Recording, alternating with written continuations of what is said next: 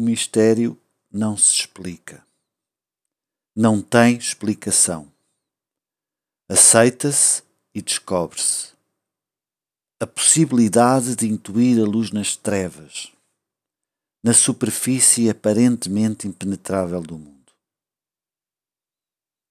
No momento em que essa intuição acontece, dá-se também entrada num segundo nível a elevação da realidade apercebida a uma potência superior, a descoberta do mistério que há nas coisas. O mistério está nas próprias coisas, no mundo que se oferece à decifração intuitiva. João Barrento escreveu este texto a propósito de uma exposição que fiz no Museu de Sintra, em parceria com o pensamento de Maria Gabriela Lansol. O nome da exposição era As Formas do Mistério. A importância de aceitar o mistério tem como reflexo acalmar a mente da ansiedade de respostas que nunca iremos encontrar. Cria um sentimento calmo. Uma nova perspectiva sobre o mundo. O mistério está em tudo, faz parte integrante da vida.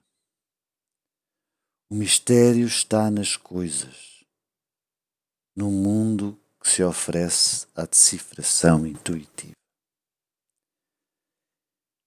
Intuir a luz nas trevas significa, no fundo, encontrar naquilo que aparentemente é negro, escuro, o drama de uma humanidade que não se sabe resolver a si própria, como diz João Lourenço,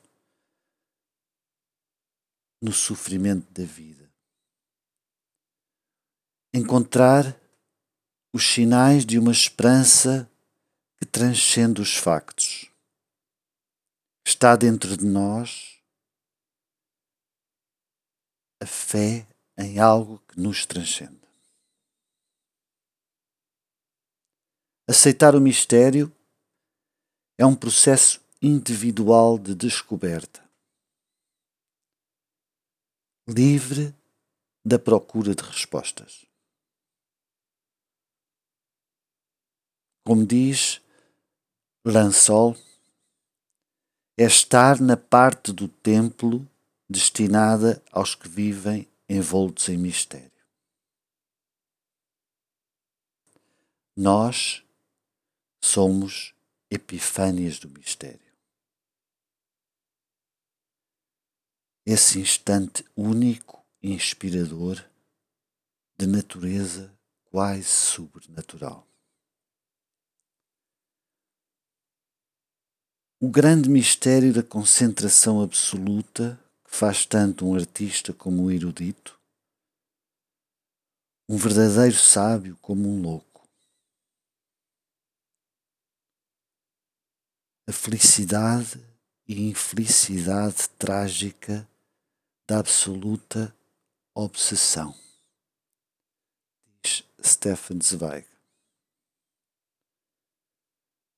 O mistério do index secreto que o passado transporta e que se predestina à salvação para um presente.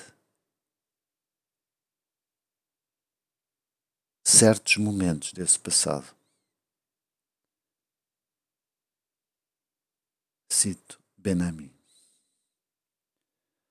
O mistério da verdade silenciosa e insuportável. Como diz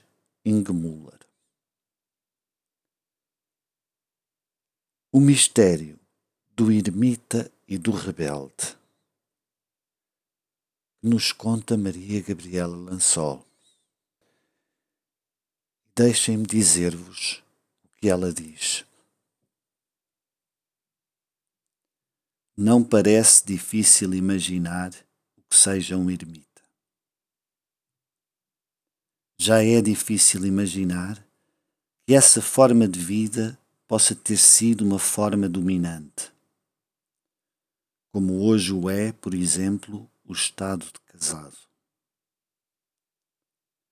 Bem mais difícil é compreender agora o que outrora fez de um homem um ermita permanente.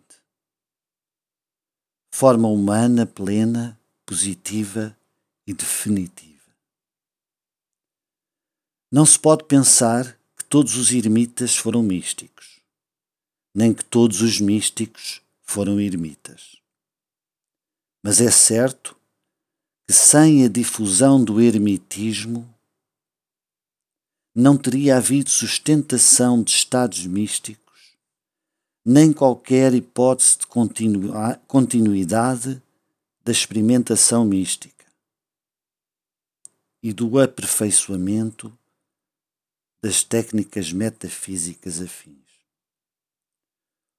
Houve um meio ermítico, existiram paisagens místicas, houve uma geografia de ermitérios existiram centros de radiação que travaram debate entre si, houve mestres, existiram linhagens e místicos.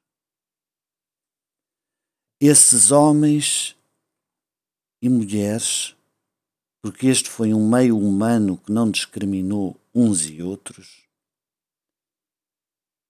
importa imaginá-los como atletas de uma ambição feitos de um só vórtice, intensos, exclusiva e metodicamente ocupados a utilizarem as suas próprias vidas como lugar, por excelência, da interrogação humana e o meio exaustivo da resposta a encontrar.